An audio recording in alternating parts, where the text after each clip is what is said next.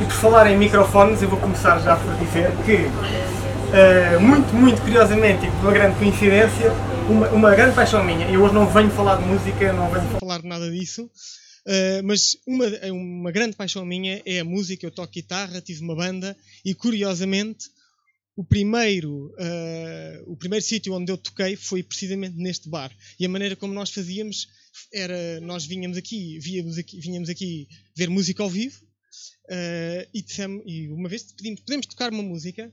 E eles disseram, podem. E nós tocámos uma, depois eles pediram para tocar outra e não sei o que mais, e fomos fazendo. À segunda vez já foi hacking, foi...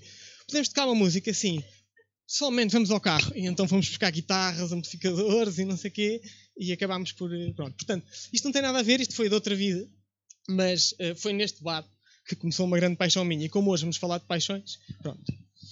Então, eu venho-vos falar de inovação eu não trago uma apresentação comercial, mas para que vocês percebam só o que é que nós fazemos, o que é, é isto do Innovation Cast, eu vou só mostrar um slide para dizer que o que nós fazemos é, nós temos uma plataforma de software que ajuda empresas de média e grande dimensão a gerir o processo de inovação. O que é que isto quer dizer na prática? Nós ajudamos as empresas a envolver pessoas no processo de inspirar, captar ideias, torná-las mais fortes mais depressa, experimentar e levá-las à criação de valor.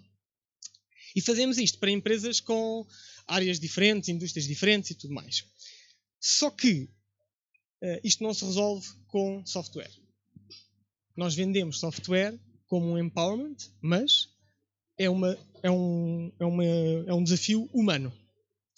E isto de, de desafio, de, de, de, desafio humano, de pessoas, de cultura, de liderança, uh, eu, quero, eu quero explicar que uh, é mesmo muito importante e eu acho que tem lições, quer ao nível daquilo que nós fazemos, quer ao nível pessoal. E é um bocadinho sobre isso que eu venho partilhar e experimentar partilhar. Muito rapidamente gostava de perguntar, só para quebrar o gelo, se eu perguntasse inovação, se eu dissesse inovação, isto tem a ver com o quê? Só palavras que possam gritar? O que é que vocês diziam? Não ouvi? Tecnologia? Ah, qualquer coisa. Processos? Mudança? Preocupação fora da caixa. Criatividade. Uma coisa que nós, uh, nestas, nos processos, na criatividade, o que tem, um foco tem que ser a criação de valor para as pessoas. Porque inventar não é inovar. Temos aqui algumas das invenções mais incríveis são novidade, são criativas, mas não criam valor. E, é, e por isso acabam por não vingar. Uh, apesar de eu adorar aqui algumas, algumas aqui que eu adoro. Uh, e esta dos noodles para mim é particularmente famosa. Mas para explicar que inventar, criar, não é sinónimo de inovar, ou pelo menos não é na maneira como, como eu estou a falar de inovação aqui hoje e partilhar um bocadinho com vocês. Estamos a falar de criar valor financeiro, mas não só. As empresas com que nós trabalhamos e aqueles desafios que são mais giros são, é perceber que valor emocional é que conseguimos criar nas pessoas, que valor uh, uh, social. E hoje falou, falámos aqui também de, de valor social. Porquê é que inovar é importante? Não sei se, uh, se, se viram esta apresentação no ano passado, Uh, na, na Web Summit, não a minha, uh, a apresentação onde surgiu este slide, que eu, eu gostei e reproduzi aqui de uma maneira mais simples, mas é olharmos para as Fortune 500 de 1955 e pergunto-vos: 60 anos depois, quantas, quantas existem? 5%. Alguém arrisca mais? Uma. Mais? Nenhuma. Ok. Portanto, nós lemos os case studies das melhores empresas e é com isto que aprendemos. Das empresas das Fortune 500, 60 anos depois, 60, uh, 88% já, já não existe. Uh, e aqui vamos pensar nisto como uma oportunidade. Isto quer dizer que nas outras Fortune 500 estão empresas pequeninas, que começaram pequeninas e que cresceram e que vingaram e que mudaram e que criaram valor de todo aquele tipo de valor que nós temos a falar. E inovar é importante, todos nós sabemos, e, e, e falámos também aqui hoje de algumas coisas dessas, ajuda a crescer, ajuda a, a, no, no, no, lucro, ajuda a reter talento, e atenção que quando temos empresas e, e, o ecossistema de Portugal está a aumentar, as pessoas querem trabalhar também onde uh, se inova mais, onde as pessoas podem participar na inovação. E, portanto, eu trazia aqui alguns uh, insights mais básicos. A primeira é que inovar requer tempo e requer pessoas diferentes, com competências diferentes. Inovar não é apenas um momento eureka eu para pôr alguma coisa a funcionar e ter impacto, e hoje falamos de impacto a um nível com alguma escala, precisamos de pessoas diferentes. Nós todos já trabalhamos e, e falámos aqui também em skills diferentes. De, uh, há, há, há, algumas das pessoas mais inovadoras nas empresas com quem trabalhamos não são as pessoas que dão mais ideias. Até às vezes são pessoas que são muito boas a destilar aquelas ideias, a perceber como é que podem ser aplicadas, a mudar o ângulo, etc. E, portanto, precisamos de pessoas diferentes, competências diferentes, experiências diferentes, e por isso é que dizemos que inovação deve ser um processo social, social, colaborativo. A outra coisa é que é preciso tempo. Desde que se inventou o filamento até ter um produto que é a lâmpada, demorou mais de 100 anos, nem foram as mesmas pessoas.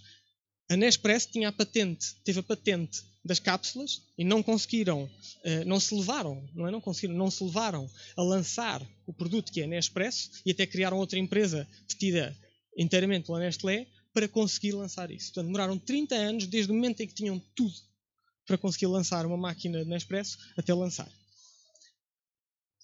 A outra questão é o balanço entre o risco e a, a, a inovação incremental nem tudo aquilo que nós fazemos nas empresas, eh, nas nossas organizações, ou mesmo na nossa vida, eu acho que isto tem paralelos pessoais bastante importantes, nem todas estas coisas podem ser inovação disruptiva. Nós temos que equilibrar aquilo que fazemos para melhorar o que já fazemos e aquilo que fazemos para transformar o que fazemos. Está a fazer sentido até agora? Vale dizer que não. Ok. Um, e então é balancear um bocadinho esse risco e, e perceber que melhorar algo que já fazemos, melhorar o nosso produto, melhorar um processo, melhorar um serviço, é diferente e as coisas que temos que fazer são diferentes de criar algo adjacente ou mesmo completamente novo. Implica experimentar e, portanto, é um bocadinho à semelhança do que se faz numa viagem. Nós temos que saber, por um lado, gerir o risco e, por outro lado, a viagem também só tem piada se nós nos arriscarmos e formos para fora de pé.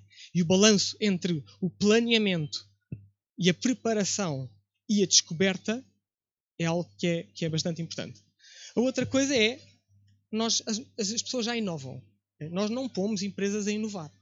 Nós damos melhores ferramentas para as reconhecer, para as ouvir, para terem melhor maneira de, de escalar o processo e de acelerar.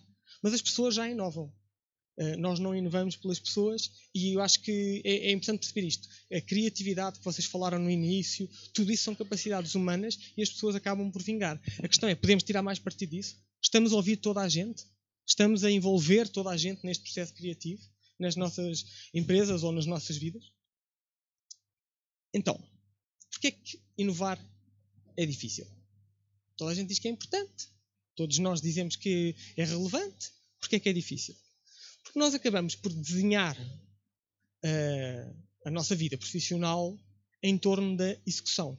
Diminuir erros, diminuir custos, otimizar, conseguir atingir os, os, os, os, resultados planeados.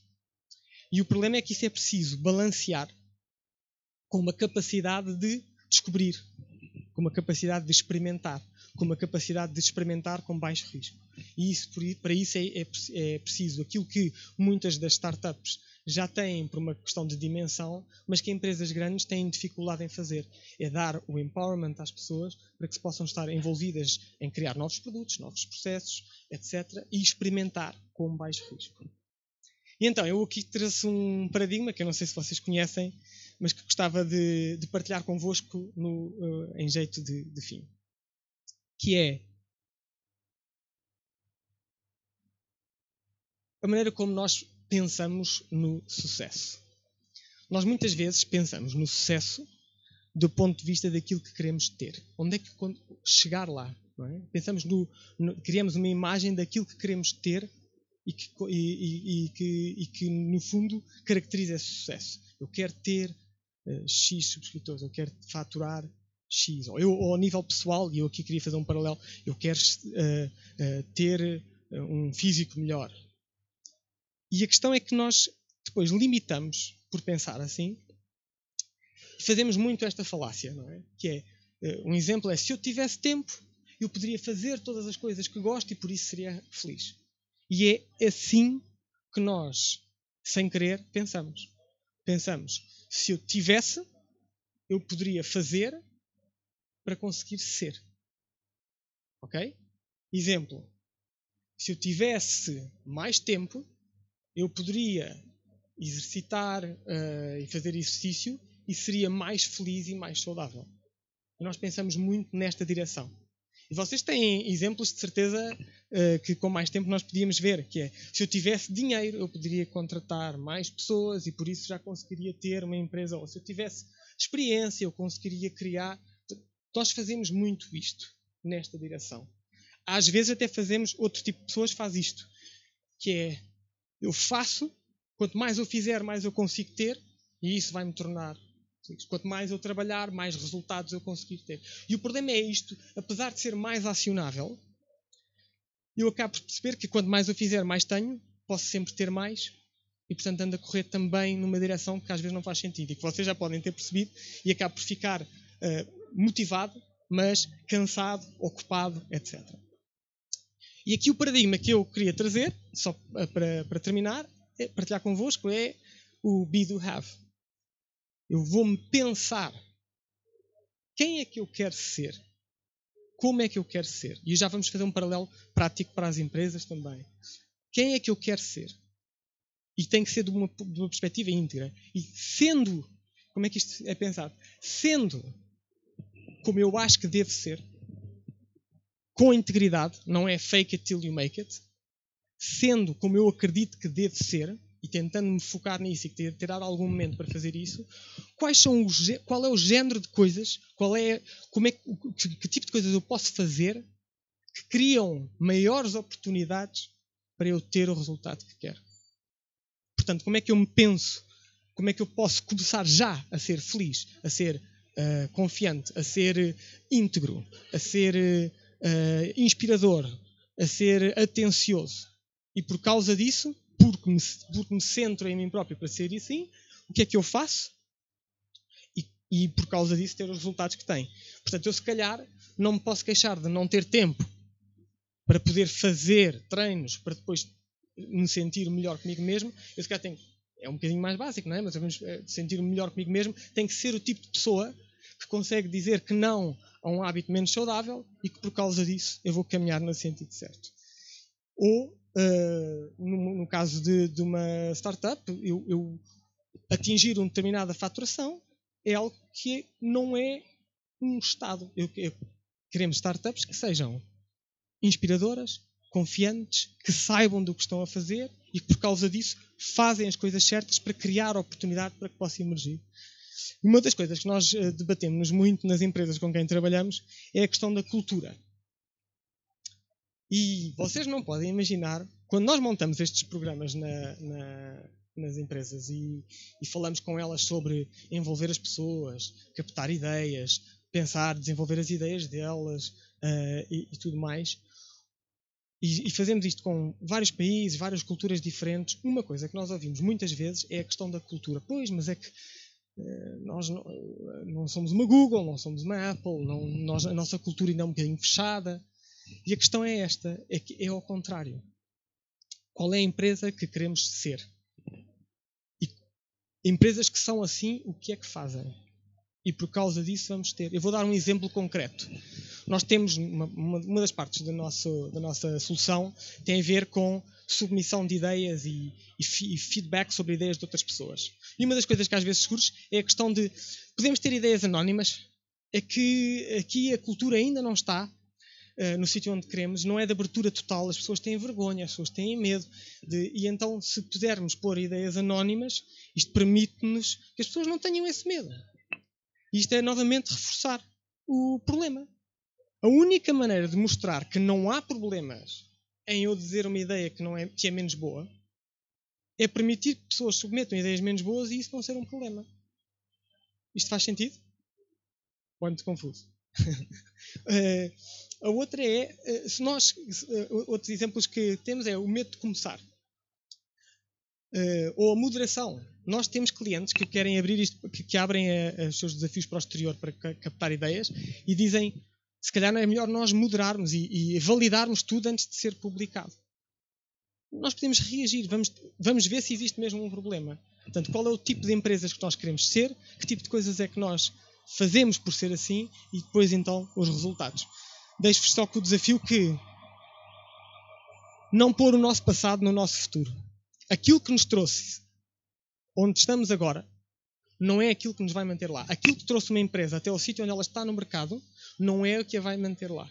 Aquilo que nos, que nos fez chegar até aqui não é o que precisamos para continuar. Okay? Nós temos exemplos disso.